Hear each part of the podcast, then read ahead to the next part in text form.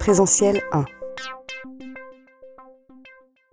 Alors, je vais vous détailler un petit peu cela. Le premier présentiel, je le débute toujours par un état des lieux. Et cet état des lieux, je l'alimente de questions qui n'ont pas de vocation exhaustive, mais qui sont là pour euh, essayer de faire émerger à la fois les, les, bah, ce qui se passe réellement dans les classes et puis les représentations des enseignants sur l'orthographe grammaticale.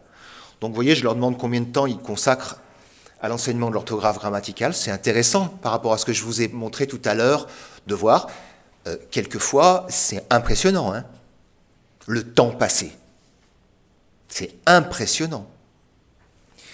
Avez-vous élaboré une progression de cycle? Euh, Quel support, outil utilisez-vous? Euh, Alors en ce moment, c'est Pico. Pico, Pico. Qui a des choses intéressantes, hein tous les exercices de substitution. Vous allez voir après que c'est facile d'analyser Pico. Il y a des choses très intéressantes en termes d'entraînement, de substitution, etc.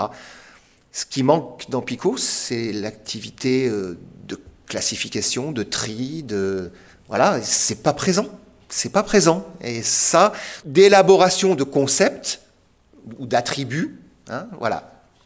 Mais ça, j'ai presque envie de dire, c'est comme dans toute euh, méthode. Euh, voilà, il y a des choses intéressantes, des choses qui manquent, c'est souvent le cas. Quelle est la place de la dictée dans votre enseignement? Quelle modalité de travail avez-vous mis en place pour travailler l'orthographe grammaticale? Voilà. Je leur demande aussi si, du coup, cette réflexion, ils voient des perspectives et puis je termine par le regard qu'ils portent sur la motivation euh, et les résultats de leurs élèves dans ce domaine-là. Voilà. Donc là, je laisse un temps. Il y a un temps très intéressant généralement qui se fait. Alors ils sont par équipe d'école, hein, d'accord?